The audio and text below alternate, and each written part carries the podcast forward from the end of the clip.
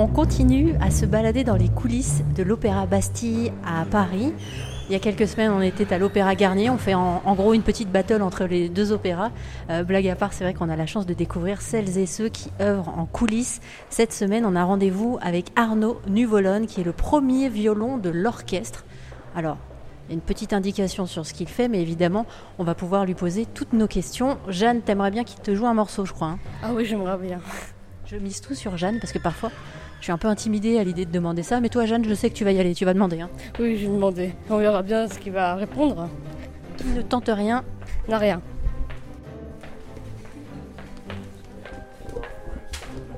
Alors, du coup, vous êtes Arnaud Nuvolone, premier violon de l'orchestre, et c'est Jeanne qui va vous poser euh, la première question.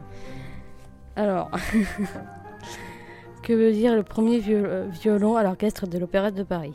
C'est vrai, on se demandait ce que ça voulait dire premier violon. C'est une précision. Euh, premier violon à l'orchestre de l'opéra, ça ne veut pas dire grand-chose, c'est un peu un terme générique. Dans un orchestre, il y a des solistes, dont je ne fais pas partie, ici à l'opéra. Je suis soliste dans un autre orchestre, mais ici à l'opéra, il, y a quelques solistes qui sont les premiers, ceux qui sont devant, sur les rangs de devant. Euh, et quand il y a une seule partie à jouer, ce sont ces gens-là qui les jouent. Après, on a tout le groupe des violons. Mais dans le groupe des violons, il y a les groupes des premiers violons et le groupe des seconds violons qui jouent des parties différentes, comme il y a des altos, des violoncelles, des flûtes et des clarinettes. On va dire que par mon ancienneté dans la maison, je suis beaucoup plus souvent dans le groupe des premiers violons.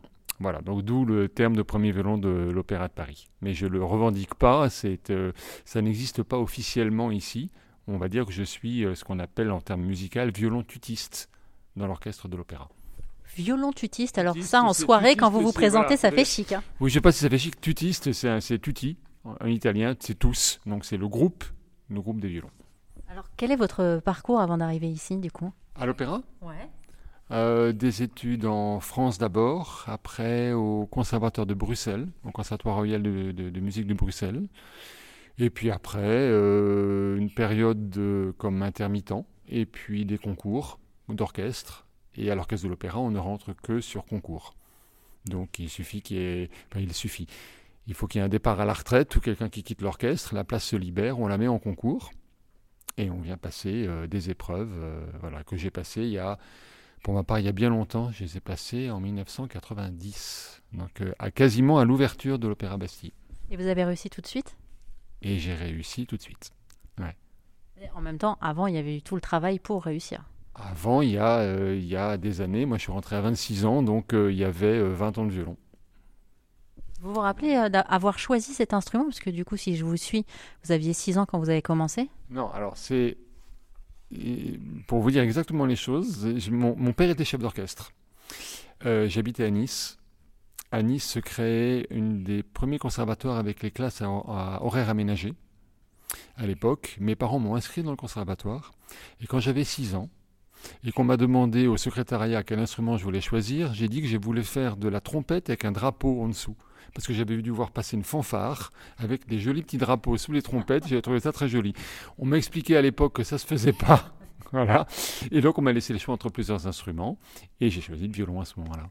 Comment vous la ressentez, vous, la musique? Parce que j'ai parlé euh, avec un pianiste une fois, il me dit, bah moi, en fait, euh, c'est visuel je, vois des, notes en couleur et il voyait tout un tas de choses au moment où il jouait en fait. Il me disait c'est presque un état modifié de conscience. Là aussi, je crois que c'est très différent. Je ne sais pas. C'est euh, oui, moi j'ai beaucoup d'images parce que j'ai eu des professeurs qui m'ont euh, qui m'ont guidé dans mes premières interprétations en me racontant des histoires.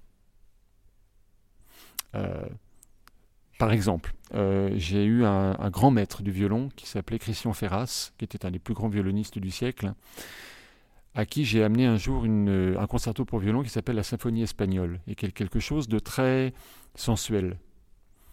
Et j'avais 11 ans.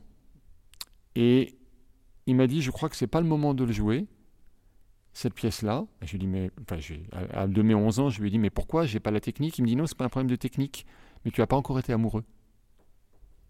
Et tu pourras jouer cette œuvre-là quand tu auras été amoureux d'une jeune femme. Ce jour-là, tu pourras parce que tu pourras le traduire avec ton violon. J'ai trouvé ça très intéressant. Et depuis, moi, c'est un peu l'idée que je garde. C'est on est des, on doit, si on raconte rien, autant changer de métier. Donc, euh, donc il faut aller chercher en soi, il faut se fabriquer chacun à sa manière, hein, les, les, émotions, des images, des, des, couleurs. Des... Bon. Mais là aussi, je, crois que, je pense que c'est très, c'est très personnel. C'est pour ça que moi je vous pose la question à, à vous, et je... ouais, c'est ça. À moi, ce sont des. Clairement, je m'invente des histoires. Clairement, je m'invente des histoires, je, je m'invente des, je m'invente des rivières, des paysages, des, des colères, des. Oui, je m'invente des choses. Je me raconte quelque chose qui est, sans lien la plupart du temps avec euh, ce que a voulu le compositeur. Mais c'est ce que moi j'éprouve euh, avec certains passages musicaux. Du coup, votre façon de jouer, elle évolue en fonction aussi de votre façon d'être et de votre vécu. Elle évolue en, en, fonction de, mon, de ma manière d'être à l'instant T. Ouais. ouais. C'est pour ça que si je joue deux fois la même chose, moi personnellement, je pas. Enfin, je, je suis incapable de jouer deux fois la même chose de la même manière. Donc il y a le travail de base pour arriver à, à maîtriser la technique après, il y a l'instant. Ouais. Est-ce que, par exemple, vous jouez un, un, un, morceau que vous avez joué il y, a, il y a 10 ans, donc vous étiez dans un certain état d'esprit, vous prenez quand même le temps de vous retourner et de vous dire, tiens, j'ai changé de telle ou telle manière? Bah, Je pense que je, je n'y réfléchis pas, mais de fait, j'ai changé. De fait, euh, jouer un concerto euh, à 20 ans avec peu d'expérience de la vie, le jouer à, à 30-35 ans avec, euh, je sais pas moi, par exemple, un mariage, et puis le jouer un peu plus tard parce qu'on est des enfants, et puis, etc., ça fait mûrir. Et nos instruments ne sont que des... c'est comme une baguette de sourcier en quelque sorte.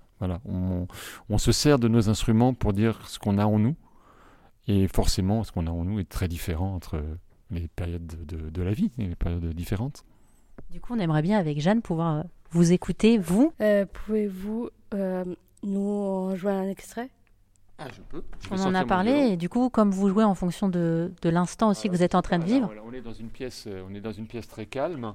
Donc peut-être euh, un, un, un, extrait d'un morceau de Bach, d'une sonate de Bach, par exemple. Alors,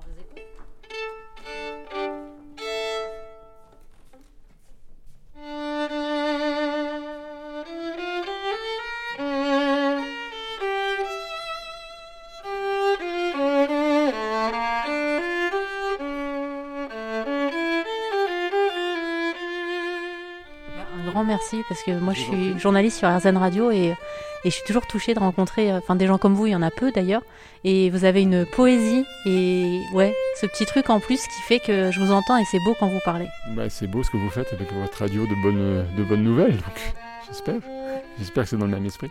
Merci encore. Merci beaucoup.